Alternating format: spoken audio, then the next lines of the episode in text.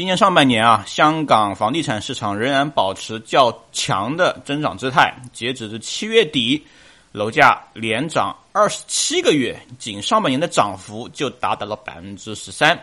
但八月以来，香港楼市寒意渐浓，由于美国持续加息，导致全球流动性趋紧啊，香港十余年的低利率环境终结了。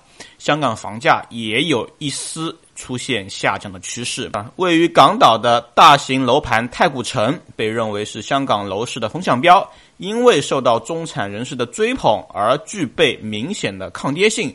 然而，这个蓝筹楼盘近期的楼价也开始顶不住了。太古城一个实用面积七百二十三平方尺的三房单位，业主十一月初放盘。当初叫价一千六百万港元，经过两次议价后，最终降价一百八十万港元，以一千四百二十万港元将单位售出啊，折合平均实用尺价一万九千六百四十港元。这个现象其实还挺有趣的，因为对于香港楼市啊，确实在卢俊身边啊，最近有蛮多的朋友考虑去香港买房。为什么呢？其实他们的逻辑非常非常简单。那作为中国的那四个一线城市，当下都处于限购的状态，所以唯一一个仍然属于一线城市但是不限购的，其实就是香港了。所以很多人，特别是在北上广深的一些有钱人。都会选择去香港买房。我们先不讨论香港楼市在最近一段时间涨幅的情况，但是香港楼市发展到目前这一个阶段，其实本质上已经告诉我们两个原因：第一个，最近的香港的经济已经被深圳给超越了，而且它的增速开始进入停滞阶段，而且香港也同样存在老龄化的问题。人口越来越老龄化结构，但是这两个我们过往一直认为对经济楼市干扰最重的因素，讲实话，在香港这边我们并没有发现它对房价有明显的影响。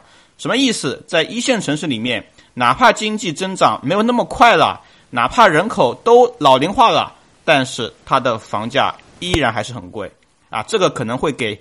我们参考北上广深未来的房价怎么样，可能是一个比较好的信号。那么，干预价格上涨的原因在于哪一点呢？讲实话，其实就是两个维度。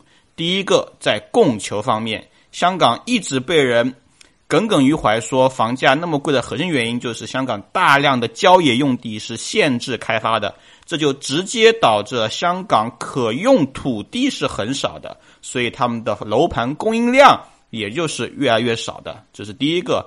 第二个干扰香港房价一直很高原因，之前已经提到了香港十余年的低利率环境，正是因为它的低利率环境，所以造成了整个香港它的资金涌动是非常非常快速的。所以资金一旦有充足的流动性。那么它的房价也不会出现特别大的问题。